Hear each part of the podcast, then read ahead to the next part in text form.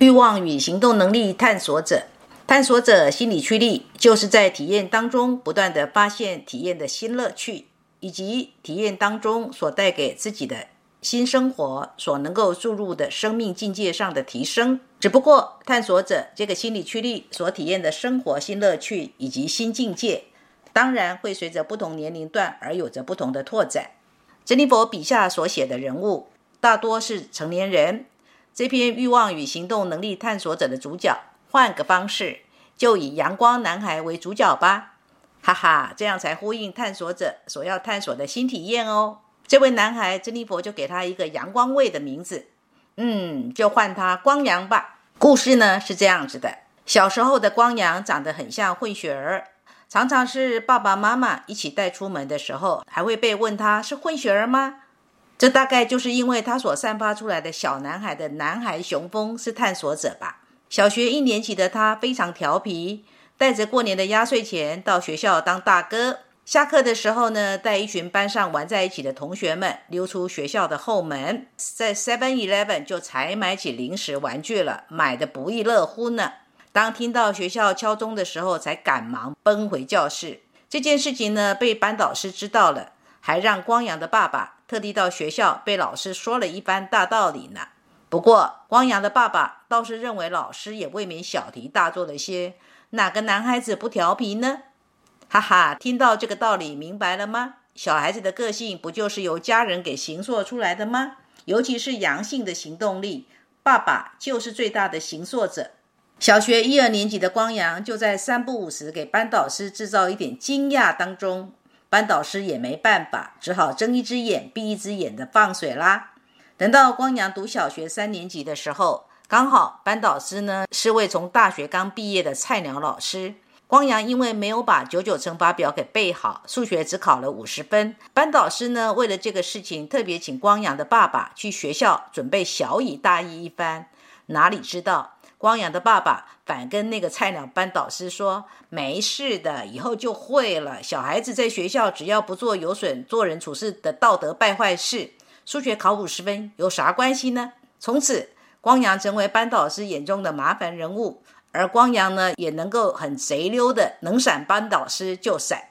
小学四年级的光阳换了一位自由意志养育者的班导师，天天要光阳订正作业。经常被罚写过量的订正作业，光阳呢起先还乖乖的给老师面子，随意给他写写，后来索性就不写了。班导师当然又要找家长训话啦，因为光阳的妈妈工作一直非常忙，到学校去跟班导师打交道的人就是光阳的爸爸。哈哈，班导师当然又是败兴投降，到懒得再管啦。小学五年级跟六年级的光阳遇上的班导师，幸运的是自由意志探索者，加上又是有经验的资深女老师。在他看来，光阳这样的孩子，只要给他自由，不在道德上犯错、调皮捣蛋，都不是啥事。甚至呢，还会经常派一些任务让光阳带头做。所以，光阳呢，就像马儿奔腾在田野上，过了两年超快乐的学校时光，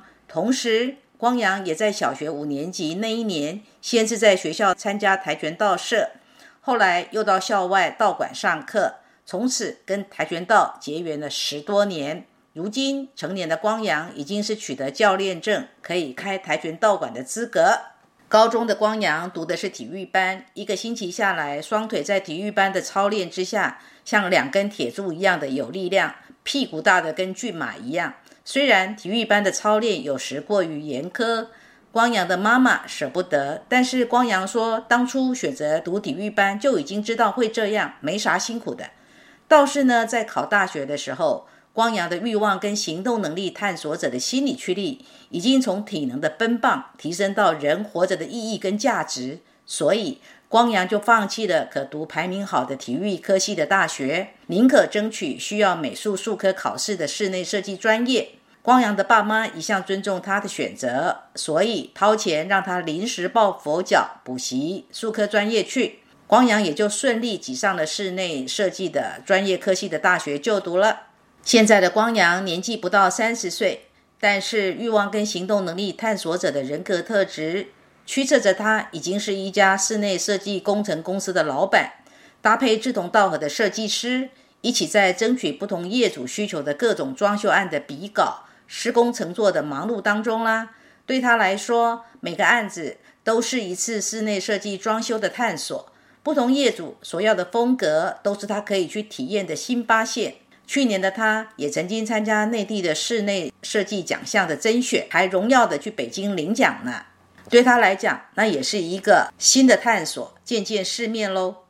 光阳的爸爸妈妈看着自己的孩子，虽然书读得不怎么样，但做事的干劲十足。有时还是会劝他年轻人脚程不要冲得太快，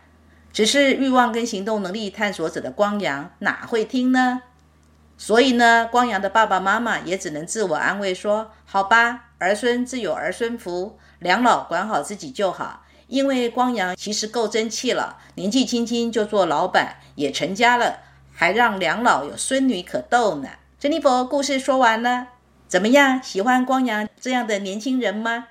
欲望跟行动能力探索者的人，行动上很容易像一匹马一样走来走去，静不下来，甚至连在家里也静不下来。就是呢，人躺在沙发上也是忙个不停的在做点其他什么事。假日他们格外需要出远门走走，能够出国当然是第一优先。如果不允许，就算逛逛 Costco 大卖场也行。总之，就像马一样，不能停下来。停下来的时候，八成是生病了。欲望跟行动能力探索者的人，他们对于做些什么事项特别需要是有变化性的探索乐趣，所以很容易是做同一件事是五分钟热度不持久，但是行动上很自信、乐观的认为只要他们去做就一定成，保证成没问题。其实结果当然是不一定哦。胆子呢也特别大，特别能够对冒险所能带来的新体验充满了干劲。